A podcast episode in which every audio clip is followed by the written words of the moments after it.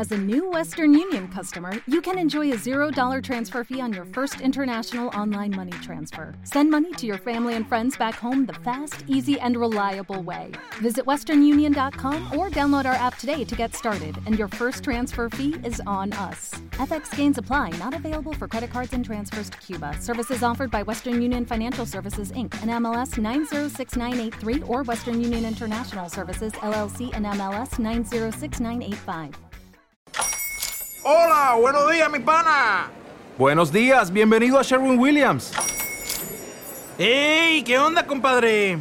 ¿Qué onda? Ya tengo lista la pintura que ordenaste en el ProPlus app. Con más de 6.000 representantes en nuestras tiendas listos para atenderte en tu idioma y beneficios para contratistas que encontrarás en aliadopro.com. En Sherwin Williams somos el aliado del PRO.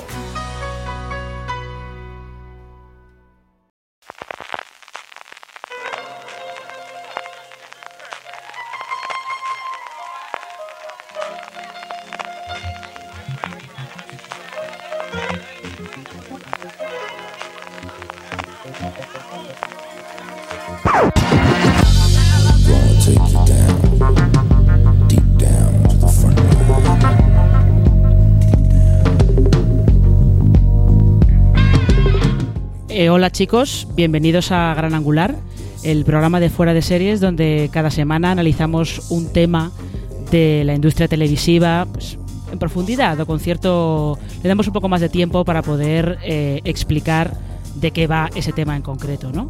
Y mm, hoy nos vamos a centrar en un tema un poco, no sé si distinto, pero es un tema que eh, si tú hablas con, con gente así que a lo mejor no está muy no está muy habituada a ver series o gente que no, no tiene muy claro el mundo de la serie de televisión, si tú le hablas de series turcas, les suena como a... o que es una cosa como demasiado exótica o que es un tema de que no se lo acaban de tomar muy en serio, ¿no? Pero realmente eh, las series turcas llevan bastante tiempo siendo un fenómeno de audiencia muy importante en, en medio mundo, es un negocio que mueve millones de dólares. Eh, en cuanto a exportación, si no recuerdo mal, eh, Turquía estaba teniendo unos beneficios de cientos de millones de dólares en los últimos años.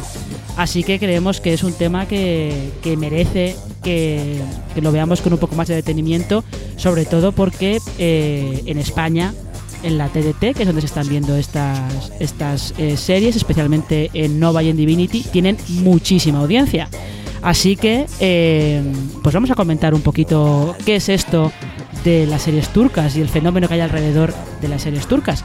Eh, yo soy Marina Such y para, para, hablar de ello cuento en primer lugar con, con mi compañera Valentina Morillo. ¿Qué tal, Valen? ¿Cómo estás? Hola, yo estoy muy bien cuando decías que si le preguntas a la gente que no sabe de series y le dices esto de series turcas, igual le suena raro, yo diría que es lo contrario. Que la gente que, como nosotros, que estamos en Twitter y nuestro TV Time y vemos muchas series, le dices series turcas, igual no. Pero a la gente de la calle le dice series turcas y seguro que saben y se van a los aeropuertos a ver actores y todo. Eso también es verdad. Y además eh, eh, contamos con un invitado que sí que sabe perfectamente de lo que estamos hablando, que es eh, Luis León Luri, es el responsable de programación de los canales temáticos de, de A3 Media y evidentemente él esto de las series turcas lo tiene, lo tiene muy, muy controlado. Muy buenas, Luis, ¿qué tal? ¿Cómo estás? Hola, ¿qué tal? ¿Qué tal estáis? Pues encantado de estar en, vuestro programa porque os leo, os veo y, y, así que encantado de estar aquí en Gran Angular y en Fuera de Series. ¿A ti te pasa lo mismo que dice Valen? Que cuando cuando hablas de, ah, ya he visto tal serie que a lo mejor eh, compramos para Nova o, o, que vamos a estrenar en Nova, tienes mucha gente que dice, ay, sí, cuéntame, por favor, quiero saber que me estoy muy enganchado, o les suena raro? Mira, tengo una experiencia muy personal que si quieres te la cuento porque sí, por favor. un día estaba, sí, sí, es muy muy personal porque un día estaba en, en al, al, principio además, ¿no? Cuando estrenamos eh, Fatmagul, que fue, bueno, ya sabéis, la primera serie que se estrenó, ahora hablaremos, ¿no? En, en España y, y, de, y, durante Amor de Contrabando, que fue también la segunda serie que se estrenó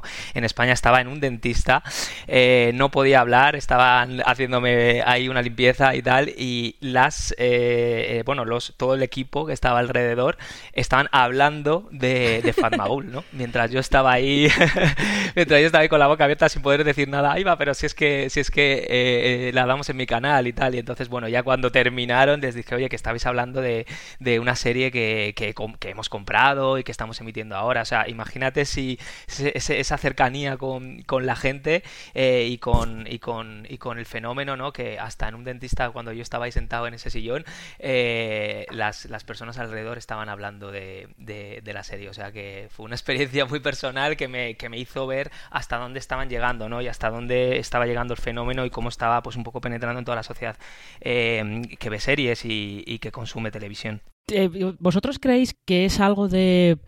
llegan a un público que lo que quiere es pues terminan de terminan de cenar o de comer o lo que sea, se ponen a ver la tele y, y las tienen ahí, las ven y se enganchan, llega ese eh, a ese público que igual nosotros no igual no tendemos a hacerle mucho caso. El público que se siente es posicionar en plan de a ver qué por la tele. Anda mírame pues me voy a quedar a ver a ver Fat Magul ¿cómo, cómo veis vosotros eso? Es, es, es, muy buena pregunta Marina porque precisamente eh, eh, las series de, de, continuidad eh, que pueden telenovelas las llamamos en el mundo latino soap operas en, el, en, en, el, en los términos más anglosajones tienen un, una particularidad muy grande que es la fidelidad.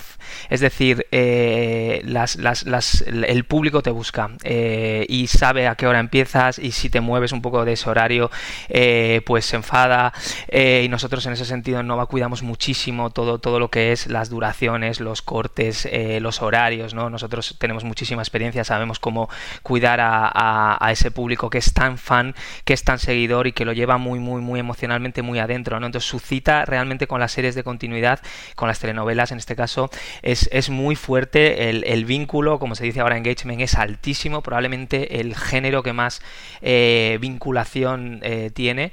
Y, eso también se ve no solo en las audiencias de Nova, en lo que, bueno, con nosotros estudiamos las audiencias, el minuto a minuto, sino también toda la repercusión que está teniendo en, en, nuestro, en nuestro mundo digital, ¿no? en nuestro mundo multiplataforma. Eh, estas series tienen una, una gran vida después de, de, del canal o durante el canal a través de nuestra 3Player Premium. Incluso era tan potente su consumo que vimos ese potencial hace tiempo y sacamos nuestro primer esboz ¿no? de, de Subscribe Video on Demand de, novelas, ¿no? que se llama Novelas Nova, que está dentro eh, de, de, nuestra 3Player Premium, porque realmente el, el, la vinculación eh, eh, es, es, muy directa. Entonces sí que total, la gente, el público nos espera eh, y está muy muy atento a cada movimiento que, que pasa en, en, su, en su historia. ¿Cómo lo ves tú, Valen? ¿Es, es, es justo eso que lo que comenta Luis, esa, esa eh, vinculación que creas con esas series, lo que hace que, que vuelva todo el mundo a, a ver eh, estas series, no solo las series turcas, sino las telenovelas en general, yo creo, ¿no? Sí, sí, yo creo porque es esto de que se echa ahora tanto de menos, es la, la, compañía que tienes y los personajes que entran a tu casa y se convierten en parte de tu familia. Y creo que con esto de las telenovelas, y ya como decía Luis, lo de... se han especializado un poco. Entonces ves una que te gusta, igual lo que tú comentabas al principio, Marina, de que te pones después de comer y enciendes la tele y te encuentres algo eh, que no sabes lo que es, pero si está en el canal que te has acostumbrado, que te da cierto material que va contigo, eh, siempre supongo que le das una oportunidad. Y si ya con esto de las telenovelas, que prácticamente son todas latinas o ahora las turcas, y en el futuro a ver todo lo que nos llega, eh, pues yo creo que sí tiene esa parte de fidelidad que comentaba él, pero también que la, la curiosidad del, del, espectador, o es un poco la apuesta, porque no es como, como está tan especializado, eh, te acostumbras a ese tipo de narrativas y aunque te encuentres una nueva, te quedas un momento y igual te enganchas. Hmm. Y esto pasa así, un pequeño apunte, en, en un momento además de, de, de, de, dispersión del consumo ¿no? y de altísima competencia, ¿no? donde eh, pues eh, hoy están y al día siguiente puede ser que hayan encontrado otra cosa. Y en cambio con estas series de continuidad, con estas telenovelas, la fidelidad es, es máxima. ¿no? En esta época de, dispersión, como os digo, de consumo, hay muchísima, muchísima eh, fidelidad y eso es un, también un dato muy, muy, muy interesante para nosotros. Sí, esto yo creo que también es un poco como pasa con los fans de las series coreanas, por ejemplo que si, si ven una, eh, les gustan y ya van buscando más sí puede ser que sea también un poco que esté que esté un poco por ahí. Eh, lo que pasa es que antes de antes de que hablemos un poco, por ejemplo, de Fatmagul, que, eh, que fue la primera, o de esa la locura esa que se desató cuando vino a España eh, Can Yaman, que es el, protagonista de, de Soñador. Lo que pasa es que esta está en esta está en Divinity, pero sí que quería que, que nos contaras un poco, Valen, por ejemplo, estas series turcas, dónde dónde empieza un poco la expansión, ¿no? Porque esto es es, es como este eh, esta programación especial que se hace en los países eh, musulmanes durante, durante el Ramadán, ¿no?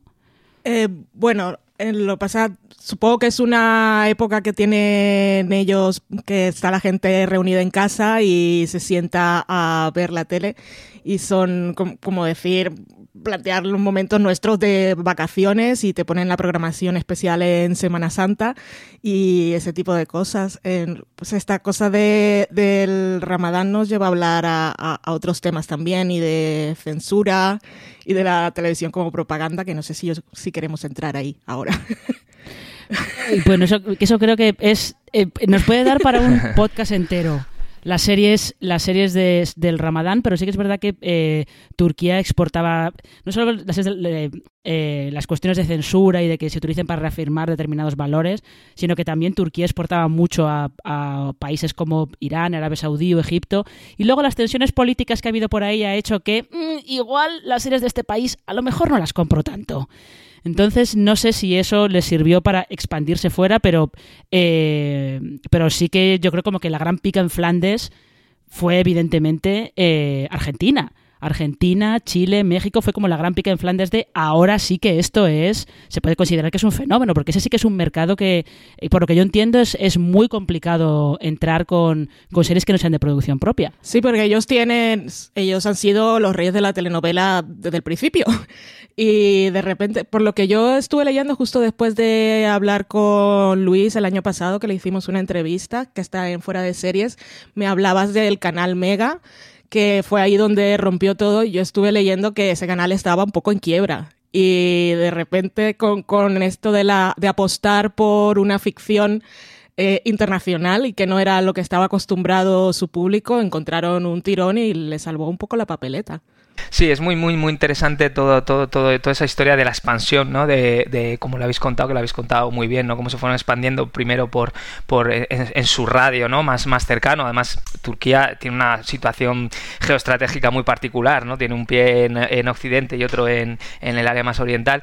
Y, es verdad que primero fueron extendiéndose en, círculos por, por, por, por, sus zonas limítrofes, pero el gran paso, eh, desde luego, para nosotros fue muy definitorio, aunque ya llevábamos tiempo siguiendo esta series fue cuando eh, Mega en Chile en, en, 2014, creo que por ahí, estrenó em, eh, Las Mil y Una Noches, que fue la primera serie eh, de turca que emitió el canal. Y como decías, bueno, era un canal que, no estaba pasando un buen momento de audiencias y esto le posicionó en un momento como, como el canal más visto, ¿no? fueron los primeros, exactamente como, como, como nos pasó a nosotros, porque nosotros vimos muy bien ese ejemplo, vimos qué series había habían, comprado, por qué habían funcionado esas eh, y no otras, cómo había em, eh, reaccionado la competencia, ¿no? que también rápidamente, claro, se movió en Chile y aquí también, quizá no tan rápido, ocho meses después, nueve meses después de nuestro estreno. Entonces nosotros partíamos con muchísima ventaja y ese, esa especie de, de, de, experimento que se vivió en Chile a nosotros desde luego nos sirvió muchísimo para empezar a hacer ese, ese, esa, esa, esa prueba definitiva, ese momento definitivo que fue eh, Fatmagul en, en, enero de 2018. Entonces sí que nos sirvió muchísimo esa experiencia en Chile y eh, en general en toda, en toda Sudamérica, porque se extendieron muy, muy rápido, como decíais, donde la telenovela latina es hegemónica, ¿no? Y además yo creo que hay que también romper una lanza por, por, por la telenovela latina, porque se está hablando mucho, como estabas diciendo tú, Marina, de la exportación de, telenovela turca en el mundo, casi son el segundo mayor distribuidor exportador de, producto audiovisual después de Estados Unidos, pero es que también eh, nuestros, nuestros hermanos en, Latinoamérica han estado durante años y años y años exportando un género único que es la telenovela eh, y que aquí en nuestro canal sigue siendo también importante. De hecho, bueno, ahora mismo todas nuestras canales, todas nuestras series, eh, telenovelas, las turcas como las latinas, todas ganan día a día a nuestra a, a la competencia que lleva series turcas, por lo tanto es un género que que todavía sigue, sigue siendo, sigue siendo activo y hay que, hay que también eh, reconocerle ese, ese, ese, valor como industria, ¿no? Em, esto es una pequeña digresión, pero esto eh, sí, que, sí que me interesa porque em, las telenovelas latinas eh, sí que se nota desde hace cierto desde hace ciertos bastantes años que están como también intentando probar cosas nuevas, ¿no? O sea, teníamos pues el componente ese de humor que tenía Yo soy Betty la fea, por ejemplo, o em, Dios mío, Valen, ayúdame, ¿cómo se llama la serie de las Juliantinas? Amar a muerte, que la estamos emitiendo ahora eh, mismo eh, siendo líder, líder de su franja también. Es, es, una locura lo de Amar a muerte. Juliantina, han sí, hecho sí, eh, un spin-off, una película, no sé si ya ha salido o están en ello. Están en ello, están en ello. Y aparte las actrices son súper activas en redes sociales, miman mucho a su público, pero es que esto de Juliantina que ha sido una revolución, la verdad. Nosotros además sabíamos que había sido, bueno, primero fue Aristemo, la primera, digamos, la primera revolución de, en, en redes sociales eh, de series precisamente latinas, ¿no? Como estabas diciendo tú, Marina, y, Aristemo fue un fenómeno que nosotros también aquí lo hemos vivido porque estrenamos la segunda parte de Mi marido tiene familia, Mi marido tiene más familia. Eh, ahora mismo en Novelas Noma puede verse esa continuación que es El corazón nunca se equivoca y, bueno, eh, tuvimos la suerte de tener hace muy poco, hace un par de semanas aquí a, Joaquín Bondoni, que es uno de los de, la pareja Aristemo, uno de los actores. Fue increíble tenerlo aquí, de verdad. la puerta de tres media estaba llena de personas esperándole para que le filmaran, para hacerse fotografías con él. Y esto demuestra un poco también ese potencial que están teniendo eh, algunas de estas telenovelas latinas que están cambiando también su, su posicionamiento, ¿no? Eh, o como decís, el fenómeno, el fenómeno Juliantina que estamos viviendo ahora, ¿no? Nosotros estamos eh, emitiendo Amar a Muerte con grandísimo éxito, es un estreno en el canal que hemos cuidado muchísimo, es, es, líder frente a la competencia precisamente de, series turcas que tienen en, en, nuestra competencia directa y, y, el fenómeno Juliantina pues lo está lo estamos también eh, eh, viendo en, aquí en España, en nuestras, en nuestras redes. Es algo también, es una locura, realmente es, es una pasada. Estamos muy contentos es que eh, justo eh, lo de Mala Muerte, como mete ese componente de, un poco de ciencia ficción, fantasía, pero eh, es que se me estaba yendo a Amar Eternamente. Amar Eternamente no es, es otro tipo de serie, es otra cosa distinta. que igual, perdona, pero podemos explicar un momentito qué es esto de Juliantina y Aristemo, porque hemos dicho nombres de telenovelas y estas cosas. Igual alguien nos está escuchando y no sabe de qué va. Y flipa, sí. Valen, por favor, explica qué son, quiénes son Aristemo y, y Juliantina. Bueno, Juliantina son que creo que no son las protagonistas, pero son dos personajes de la, de la telenovela Mara Muerte, que son Juliana y Valentina, si no me equivoco. Y, Aristemo, ahora eh, de ellos sí no sé cuáles son los dos nombres, pero bueno, son, dos chicos. en este caso. Sí, dime. Aristóteles y Temo. Eso, es. es. que el, es que el nombre de Temo es este nombre muy mexicano, que es Cuauhtémoc, que yo no sé capaz de pronunciarlo, así que perdón. Pero bueno, lo que estamos llamando la atención aquí es que son dos, son, dos relaciones homosexuales, en un caso de dos chicas y en el otro caso de dos chicos, y que esto haya tenido tanta trascendencia y relevancia y repercusión en Latinoamérica, que pues, la cultura en ciertos sectores es muy tradicional, pues eh, demuestra que es un, un paso adelante que ha dado la televisión y ahí es donde han apostado por cambiar un poco sus narrativas. Ya no sé si es buscando mm, luchar contra la competencia y ver cómo pueden innovar o simplemente dejando entrar a otros creadores o apostando a ver qué tal funcionan las cosas, pero que hayan funcionado esas dos parejas en la ficción latinoamericana a un nivel tan masivo, pues dice mucho de, de avances en la sociedad y también de cómo están innovando desde dentro en las producciones para poder competir con todo lo que les viene de fuera. Tal cual, tal cual lo explicas. Yo creo que no podría añadir nada, ¿no? Yo creo que, de hecho, el, beso final de, Aristemo en México paralizó el país directamente, ¿no?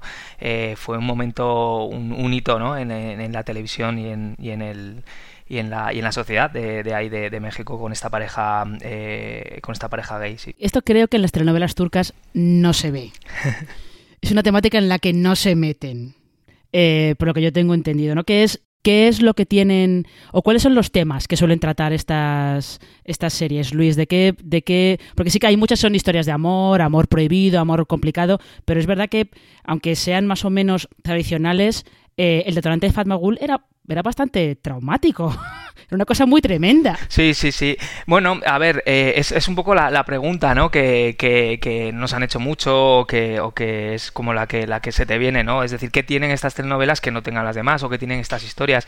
Eh, bueno, al final yo creo que las historias siempre son universales, ¿no? Y si no son universales no pueden llegar eh, a, a, todo el mundo, ¿no? ¿no? No podrían tener distribución. De hecho, al final, yo qué sé, si, si, si, investigas un poco de dónde vienen las historias, ¿no? El libro de, La Semilla Inmortal, ves que casi las mismas historias llevan repitiéndose dos mil años, ¿no? En nuestra, en nuestra, en, primero cantadas, luego habladas, luego interpretadas, luego eh, grabadas, ¿no? Entonces, en ese sentido, yo creo que usan historias universales, ¿vale? No, no, no son realmente eh, algo, algo novedoso. La historia de la venganza, del amor imposible, de las herencias, están ahí y han estado ahí durante mucho tiempo. Lo que sí que creo que hacen muy bien es posicionarte, porque son series muy directas, son series muy pasionales y ahí se plantea conflictos ético-morales en los que tienes que tomar parte y en ese sentido te atrapan muy fuerte. Eh, luego es verdad que también eh, hay que hablar de un componente eh, interesante que allí son series de prime time que nosotros aquí ofrecemos en tira, ¿no? entonces eso hace también que tengan un nivel de producción muy alto, que tengan unas actuaciones también bastante potentes. Estoy pensando en, en una de las, de las, de las estrellas que hay en, las telenovelas turcas que es forma parte del Star System de Nova, que es Jan Sudere madre, ¿no? que hace una actuación realmente espectacular. Entonces, bueno, todo eso va sumando y hace que parezca eh, pues algo que nunca ha sido visto, aunque, aunque tenga esa semilla, esa base de historias que tienen que ser eh, universalizables, si no, no vamos a poder tener una distribución tan no pudieran no podrían tener una distribución tan tan internacional entonces yo me quedo con eso sobre todo en su pasión y en su y en la forma en la que en la que abordan ese drama no aquí valen a lo mejor nos podríamos meter un poquito en eso que comentábamos de que, eh, de que son series que en parte pueden utilizarse como para reforzar determinados tipos de, de, mm, de imágenes o de, o de eh, normas sociales, ¿no? Eh, porque es verdad que el caso de... O sea, es que a mí me, alucinaba que Fatmagul, que la protagonista de Fatmagul fuera una chica que lo que intenta es conseguir justicia por la violación que ha sufrido, que era como, pero ¿en serio empezáis una telenovela con esto directamente? Eh, pero a lo mejor sí que podríamos comentar un poco, ¿vale? En eso de que, de que algunas de estas series se utilizan un poco también para afianzar los valores de las sociedades en las que, en las que se hacen, ¿no? Aunque en algunas se cuele un poquito algo medianamente distinto.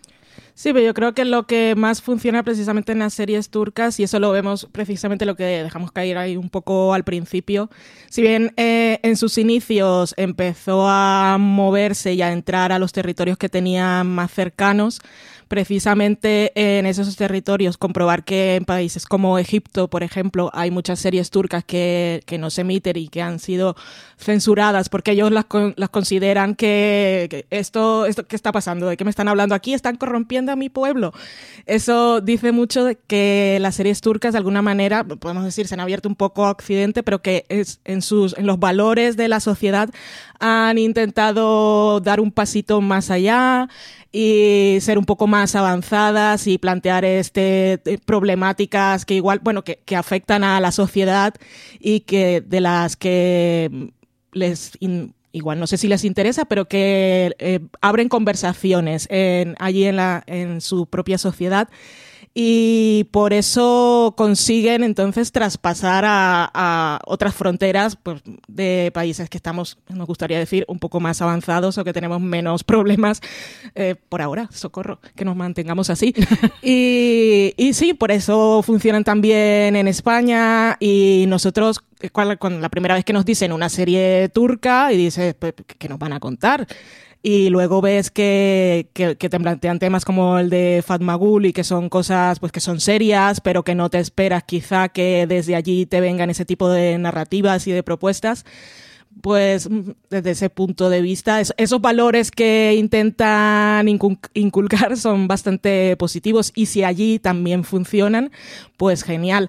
Eh, la serie Madre, por ejemplo, que la tiene, la tiene Nova, si no me equivoco, sí, que eh, consiguió el premio, se lo dieron recientemente creo, a la serie turca más vendida eh, que creo que se ve en 40 países o algo así, y que no son solo los del lado, y, bueno, eso, está muy bien. Ojalá la sociedad avance tanto como, como avanzan las series, pero por eso funcionan las historias aquí. Y una cosa que me contabas tú, Luis, en aquella entrevista también, era que hablamos de series turcas como si fueran una sola cosa y en realidad no son un género, y que cada una, hemos hablado de Fatma Gul porque es la más conocida y sabemos lo del punto de partida de la violación, y cómo esa mujer lucha contra todo eso, eh, pero cada una es, es, un, es un género distinto, o sea, no es, como decir, pues, series eh, estadounidenses, pues hay de todo. O las coreanas, sí. Y mm. cada una tiene su tema, que igual tú nos puedes contar un poquito más, Luis, así, cuáles son, para que veamos la diferencia de, de abanico que tienen estas propuestas. Es que tengo, tengo poco que añadir porque lo has contado también todo, Valentina, que me queda poco que, decir. Pero, porque, porque joder, eh, eh, sí, sobre, sobre lo de Fatmagul y lo que comentabas, Marina, eh, sí, un apunte.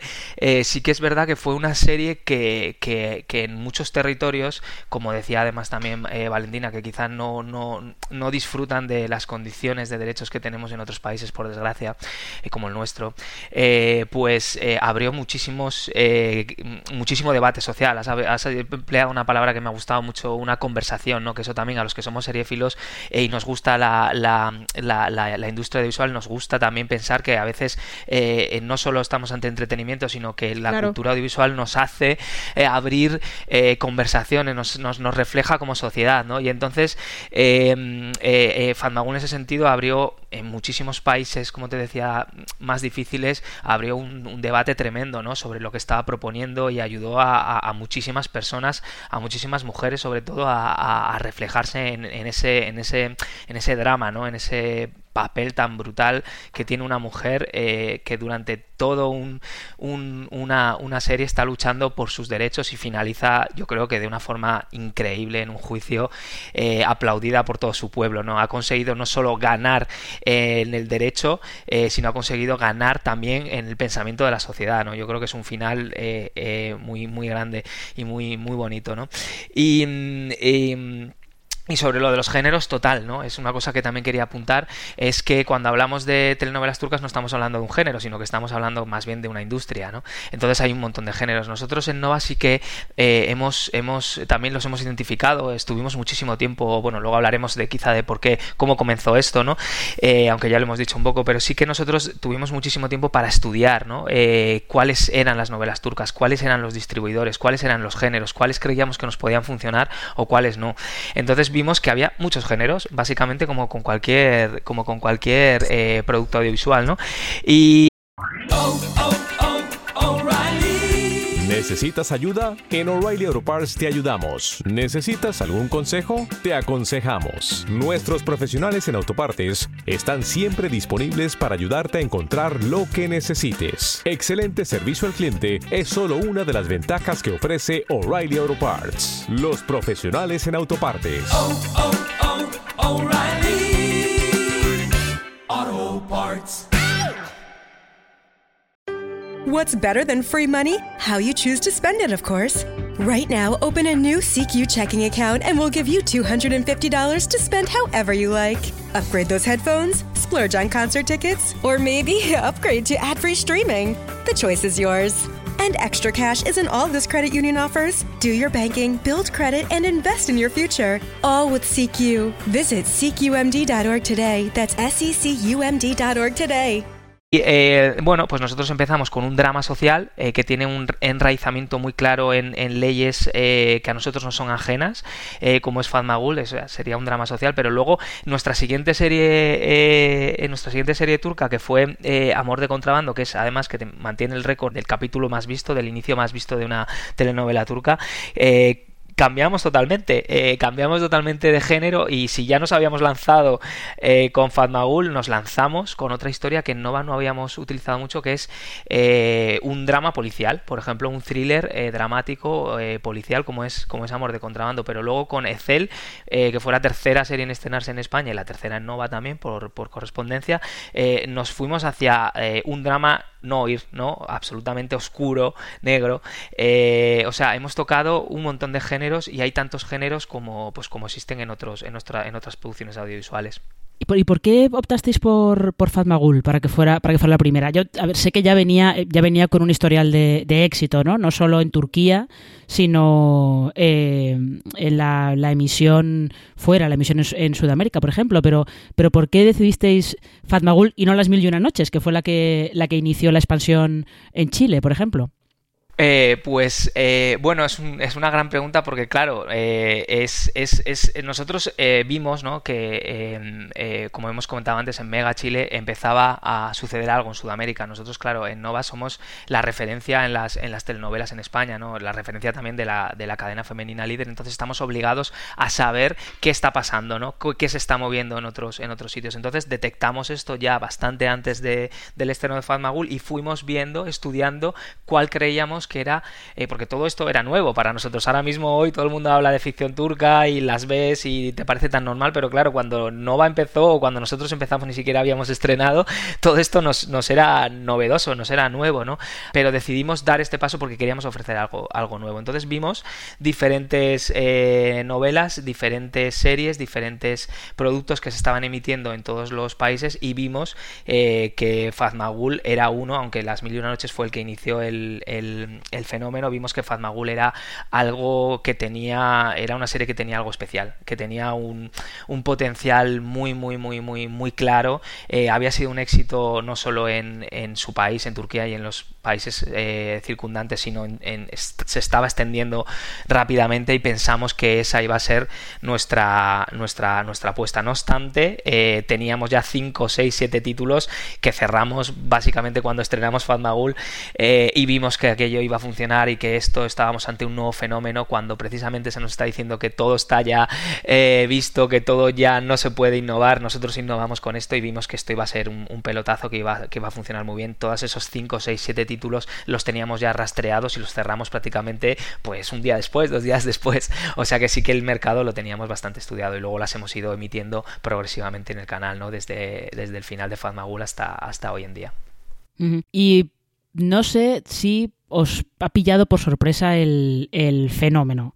Eh, quiero decir, eh, Valen, eh, tú primero, ¿a ti te ha pillado por sorpresa que eh, hubiera este, este fenómeno, o sea, lo de lo del actor de pájaro soñador Can Yaman cuando llegó al aeropuerto de Barajas o cuando se fue del aeropuerto, aquello era un nivel de fandom muy serio.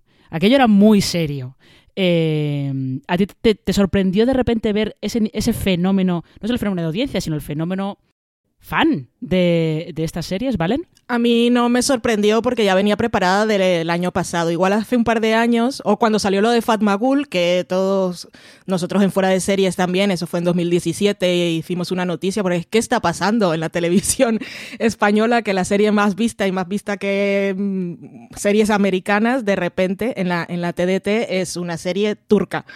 Pero ahora cuando eso ocurrió el año pasado y como decía Nova que también como decía Luis que también pasó con un con el actor de Aristemo, pues no me sorprende nada porque cuando me preparé para entrevistarlo a él es que en redes sociales la gente que sigue estas series el nivel es impresionante lo que están hablando, lo que lo siguen, que ya saben quiénes son los actores, que si les dicen que van a estrenar una serie con ese actor la van a ver y que si saben que ese actor ha protagonizado una serie turca las llamaremos así porque estamos hablando de esto, y aquí no ha llegado, seguramente se las están pidiendo a, los canales en redes sociales. Y estamos hablando de esto de gente joven, pero también hay gente que no usa redes sociales y está hablando de esto. Es que el fenómeno es realmente impresionante. A mí lo que me sorprende es... Em, es cuando pienso en, no solo es, es una serie turca, sino que es una serie turca que está haciendo un remake de una serie japonesa o coreana. Por aquí estás pensando ya en tres pasos, o bueno, en dos pasos que son como tan ajenos a lo que se supone que la gente que está en su casa y que no ve todas las series que se supone que vemos los que nos dedicamos a esto, Em, están acostumbrados y ver eh, historias que en principio entendemos que son como ajenas a ellos, pero que llegan de forma tan fácil y abarcan y llaman la atención de tanto público, eso es lo que a mí me sorprende. Pero que, el fenómeno en sí ya a estas alturas ya lo, tenemos, lo debemos tener más que asumido y, el siguiente paso es que estos actores ya se dediquen a hacer series que luego te, te se encuentren los que no están acostumbrados y se las encuentres en, Netflix o en cualquier otra plataforma. Eh, ya hay, algunos de estos actores ya han dado el salto a, series de, Netflix. En El Protector creo que hay, hay un par de, actores de estos. Em, ¿A vosotros, Luis, os sorprendió de repente eh, encontraros eh, este fenómeno fan? No solamente de audiencia, sino fenómeno fan. Bueno, eh, eh, nosotros sobre eh, con, nuestra primera serie, con, con Fatmagul, tuvimos un gran fenómeno fan previo al que habéis comentado, que es el de Akurev, que es el, que hace Karim en, en, en, Fatmagul. Y luego nuestra siguiente serie, la que decidimos precisamente emitir por una conexión evidente con, con Fatmagul, aunque es una historia totalmente diferente, que es un, drama policial, un thriller policial como Amor de Contrabando Caraparás, también está protagonizado por él decidimos así precisamente porque eh, ya había un fenómeno fan de un montón de personas que también eh, se fueron a, Turquía a conocerle. Eh, o sea, el, Star System, digamos, también lo fundamos en Nova con, con Beren Saad, que es la protagonista de Fatmagul, con Engin Akuref y con un montón de, otros, de otros fenómenos que siguen teniendo una potencia en redes muy fuerte. Ahora mismo con Erjai tenemos a nuestros, a Reimir, digamos, que son los nombres de los dos protagonistas unidos, a lo Aristemo. hemos vivido ese fenómeno fan, hemos contado el de Juliantina y el de Aristemo hace un poquito, ¿no? Y ya que estábamos hablando también un poco de las telenovelas eh, latinoamericanas, ¿En qué se diferencian estas eh, series turcas de las telenovelas latinoamericanas? Porque, por ejemplo, lo que hay veces que choca bastante es eh, descubrir que los capítulos de estas series turcas pueden durar dos horas sin despeinarse y sin ningún problema. ¿Qué las diferencia de las telenovelas latinoamericanas, que a lo mejor es las que tenemos más asociadas a, a ese término, ¿no? A esa, a esa denominación. Hmm. Yo, mira, le escuché a una alta directiva ejecutiva de Televisa, que es una de las, de las eh, empresas, cadenas que, que, hace telenovelas para México, para el resto de Latinoamérica, para el resto del mundo, para Norteamérica también. Eh, en una entrevista precisamente en Vanity Fair, que me la guardé porque dije esto me lo tengo que guardar cuando doy clase o algo así, porque me, me gustó muchísimo el titular, decía que el melodrama es el género más popular que existe en el mundo. Y las telenovelas son una forma particular de hacer ese melodrama. Entonces yo creo que las telenovelas latinas han encontrado un lenguaje aunque cuenten historias universales, igual, exactamente igual que las de las televisiones turcas, exactamente igual que las que se contaban hace casi 2000 años, han encontrado un lenguaje propio y eso es algo increíble. Entonces, eso es lo que lo diferencia de otro tipo de lenguaje que utilizan en las telenovelas, en las telenovelas turcas, aunque comparten muchísimas de esas bases narrativas. Es verdad que las telenovelas turcas eh, en sí no son telenovelas, porque una telenovela el componente más importante es la seriación, eh, es decir, que tenga una continuidad diaria. Eso es uno de los elementos que la hace propio. Y aquí se emiten, eh, bueno, en su país de origen se emiten en prime time con unas duraciones que para nosotros son muy grandes, dos horas, dos horas y media, con una continuidad muy clara. Empiezan en junio y terminan, perdón, empiezan en septiembre y terminan en junio. Entonces, eh, ese sistema de producción también las diferencia claramente. Es verdad que también en Turquía utilizan probablemente más los exteriores pero eh, en cuanto a temáticas, eh, a pesar de que hay algunas que parezcan muy propias, en el fondo siempre estamos hablando de grandes historias que tienen que ser universales, porque si no, no van a funcionar. ¿Cuáles son, perdona Luis, cuáles son, cuáles, cuáles serían esas características del lenguaje del melodrama latinoamericano? Bueno, es, es, es, es algo que, que, podemos ver, ¿no? O sea, es, es una, un, un, lenguaje propio, ¿no? Si tú ves una... Eh, casi no, no, hace, no haría falta ni, ni, ni estratificarlo o, o, fasearlo, ¿no? Si tú ves una telenovela latina, o sea, tú, aunque la veas sin voz, aunque la veas sin, sin, sin nada, tú sabes que pertenece a ese, eh, a ese, a ese, a ese, a ese género, ¿no? ¿no? Por ejemplo, las telenovelas latinas también enfatizan muchísimo eh, los personajes. Eso también yo creo que sería un, una una diferencia más formal, ¿no? El bueno es muy malo, o sea, el bueno es muy bueno, el malo es muy malo. Hay una cierta teatralización, ¿no? En, el componente y eso ya nosotros lo desencriptamos como un lenguaje propio. Quizá en las mm. series turcas esa teatralización o esa, eh, eh, bueno, de hecho se ha convertido incluso a veces en un, en, un, en una broma, ¿no? Eh, puede llegar un poco al, paroxismo, al extremo. Es verdad que todo ese tipo de lenguaje también se ha moderado mucho porque muchas personas o muchas personas que igual no están puestas en el género recuerdan las telenovelas venezolanas venezolanas del principio de los 90 cuando llegaron a España, ¿no? Que eran demasiado quizá, eh, bueno, propias de su tiempo. Estoy hablando de Cristal, Abigail, eh, La Dama de Rosa o algunas brasileñas como Doña Bella que también triunfaron.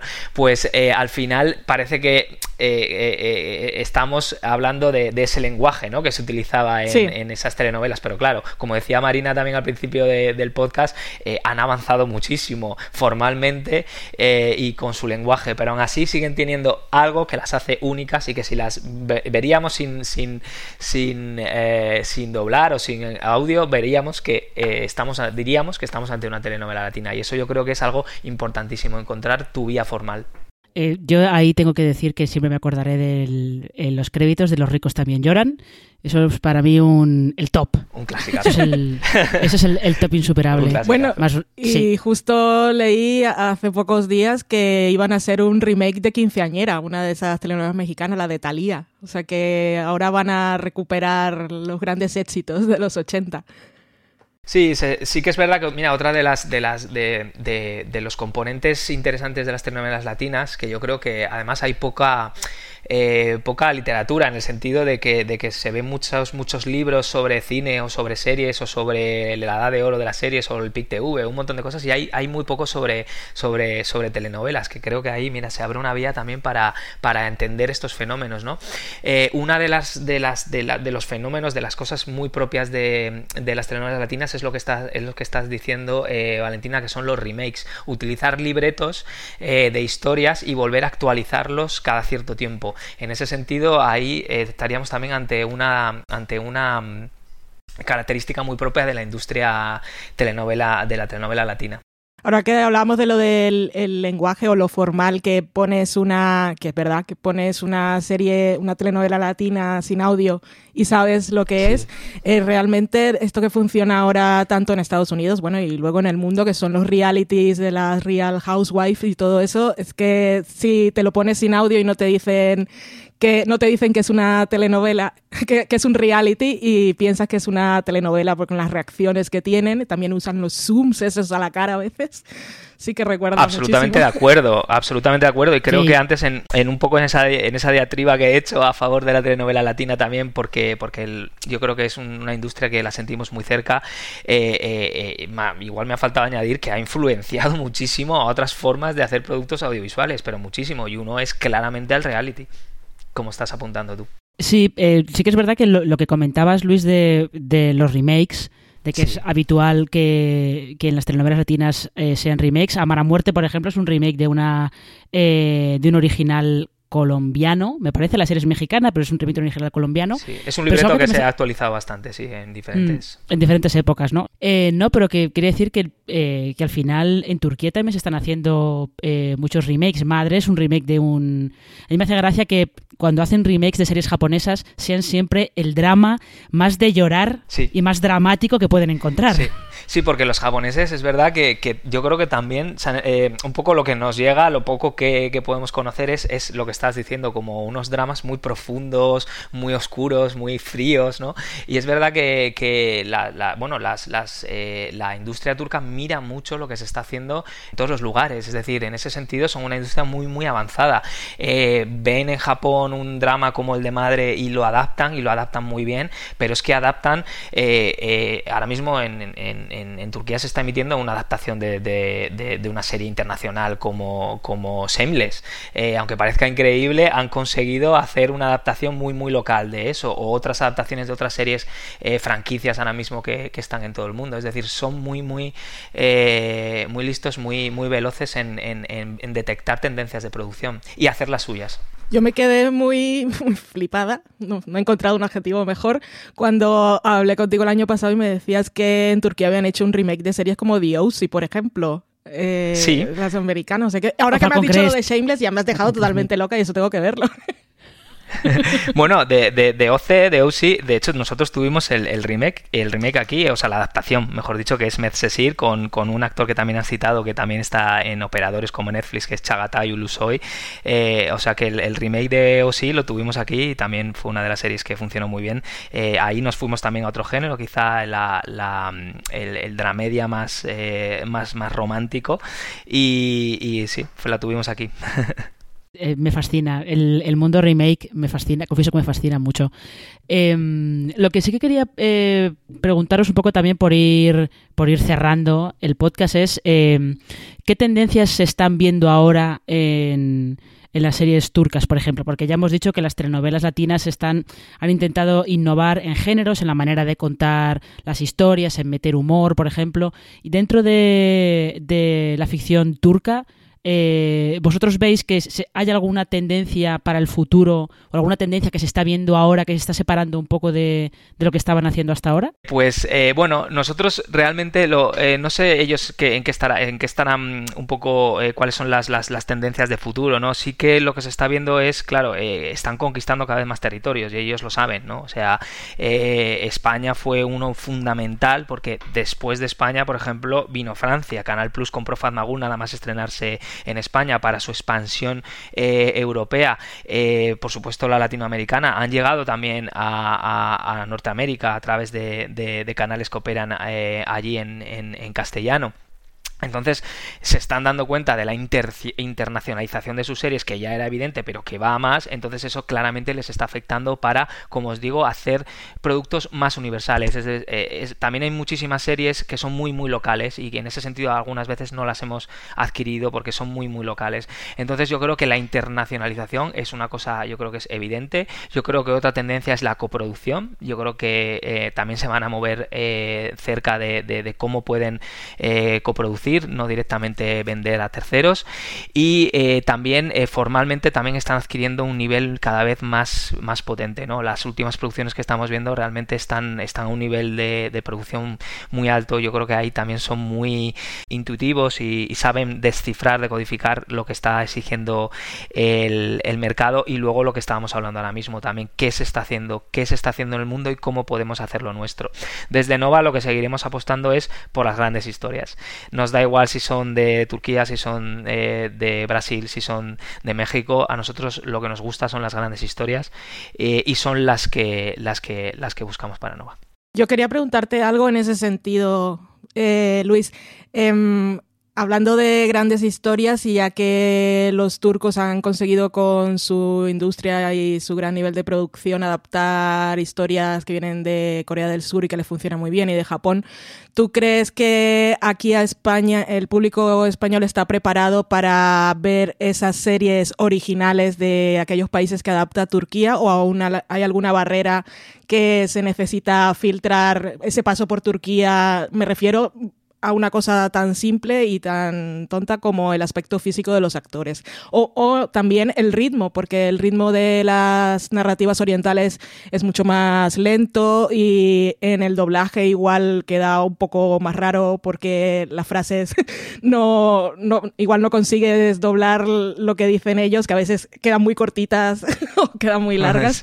Entonces no sé si, si os interesa, si es un, algo que os habéis planteado así a futuro o o, por ahora no. Dices nuestras, nuestras series, ¿no? Sí, Las de... sí, lo que llega a España. Sí, yo creo que yo creo yo creo que sí, o sea, todo todas las, posibilidades están están abiertas. Al final estamos en un mundo, a ver, es, como un topicazo, pero es un mundo muy globalizado, pero en el mundo audiovisual es que está todavía más globalizado, ¿no? Y gracias tenemos muchísima suerte de, tener una productora como A3 Media Studios y una, eh, una, un departamento de ficción que ha roto fronteras en, en, este sentido, ¿no? Con, con, series como La Casa de Papel, con Velvet, con eh, no sé, con Visa ¿no? Estamos ahí en ese sentido muy fuertes en ficción, estamos coproduciendo, estamos haciendo un montón de cosas desde diferentes eh, estadios de, la casa, entonces yo creo que yo creo que sí, que todo es posible, ¿no? Estamos en un, en un mundo en el que estamos más internacionalizados que nunca, entonces eh, no hay nada sobre la mesa de ese tipo, pero eh, no diríamos nunca que no a nada.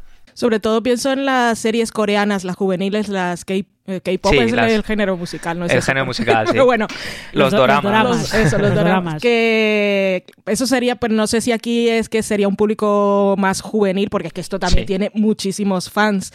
Pero igual el target de los canales que están especializados en telenovelas van a un público de una edad mayor.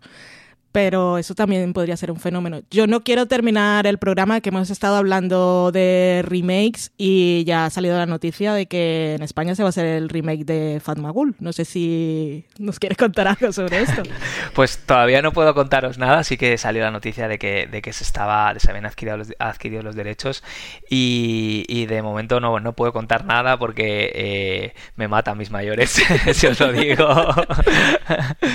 pero, pero bueno, sí, forma un poco parte de, lo que te decía antes, ¿no? De, la, de, la, estrategia al final de internacionalización, de coproducción, de, estar muy, muy pendiente de, lo que pasa en, cualquier parte del mundo, ¿no? En ese sentido, eh, y no, te estoy esquivando la pregunta, pero sí que eh, nosotros, en eh, y no yo personalmente, todo lo que es el departamento de, I de, de las personas que están en, en nuestros canales viendo todo el día qué está pasando en otras partes del mundo, yo creo que, que, que nosotros hemos hecho ahí una avanzadilla, ¿no? Claramente nos hemos puesto desde A3 Media y desde, desde nuestros canales temáticos como, como líderes en ese sentido de encontrar nuevas narrativas. La turca ha sido una, pero por supuesto hemos, estamos estudiando y hemos estudiado, eh, sobre todo nuestro, mi departamento de, de, adquisición y de, y de visionado, eh, muchísimos doramas. Estamos en un, en un, nuevo, un nuevo nivel de producción con, con series, en este caso no son telenovelas, serían series que son rusas. Estamos estudiando muchísimo el mercado ruso eh, para traer algunas de estas series a nuestros canales. En breve vais a ver, vais a ver alguna.